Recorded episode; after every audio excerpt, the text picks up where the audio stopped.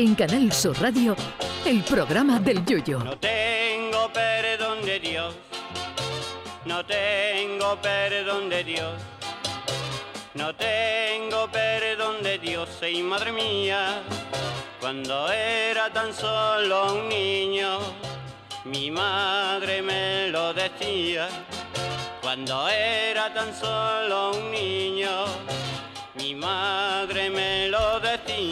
Confieso que le tengo envidia a Ronald Koeman, no por haber conseguido el gol de la primera Champions para el Barça, tampoco por haber ganado la Eurocopa con Holanda, ni por su palmarés, ni siquiera por haber entrenado al Barcelona.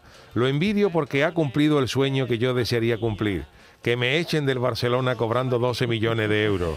Sí, porque mi sueño nunca fue fichar como entrenador del Madrid o del Barcelona. Mi sueño es que me echen, que me mande el presidente una carta firmada por los afamados payasos Gaby Fofó, Miliki y Finiquito, donde venga la letra del famoso villancico Alinén Pastore, Alinén Chiquillo, e irte para tu casa con la mortera en la cuenta corriente.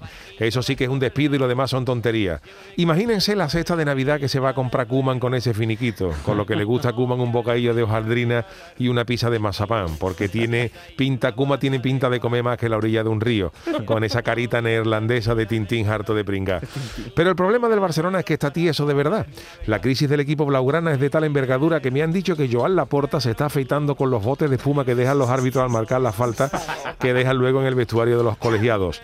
El otro día entraron unos ladrones en el Camp y cuando fueron sorprendidos por el vigilante de seguridad, este le enseñó a los rateros una carta de la porta en la que decía que si encontraban algo de valor iban a medias. La ruina del Barça es de tal magnitud que cuando el camión de la basura pasa por el Camp la porta pide dos bolsas.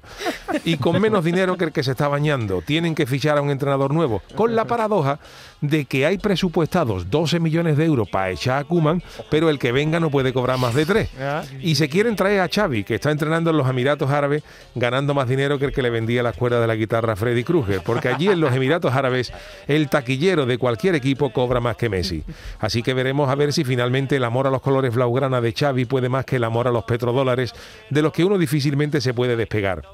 Allí en Qatar, donde está entrenando Xavi, hay tal cantidad de dinero que los jeques que tienen perros no le compran pienso, sino que le dan el dinero al perro para que almuerce donde quiera. Y como los perros tienen tal poder adquisitivo, allí hay jeques que se compran un perro para que les vigile el palacio y el mismo perro contrata una alarma prosegú para no tener que trabajar él. Con esa oferta económica parece complicado sacar a Xavi de su refugio catarí. Catarí que te vi, que puede decir Javi. Así que mientras que sí o que no, mientras se negocia con Xavi, el Barcelona ha anunciado que otro exjugador azulgrana Sergi Barjuan, hasta ahora entrenador del Barça, será el entrenador interino hasta que no llegue el nuevo. Pero ojo, que con la mala suerte que tiene el Barça este año, ya verá cómo llega algún sindicato y al interino lo hace fijo. Y se tiene que comer con papa el Barça Arcegui hasta que se jubile.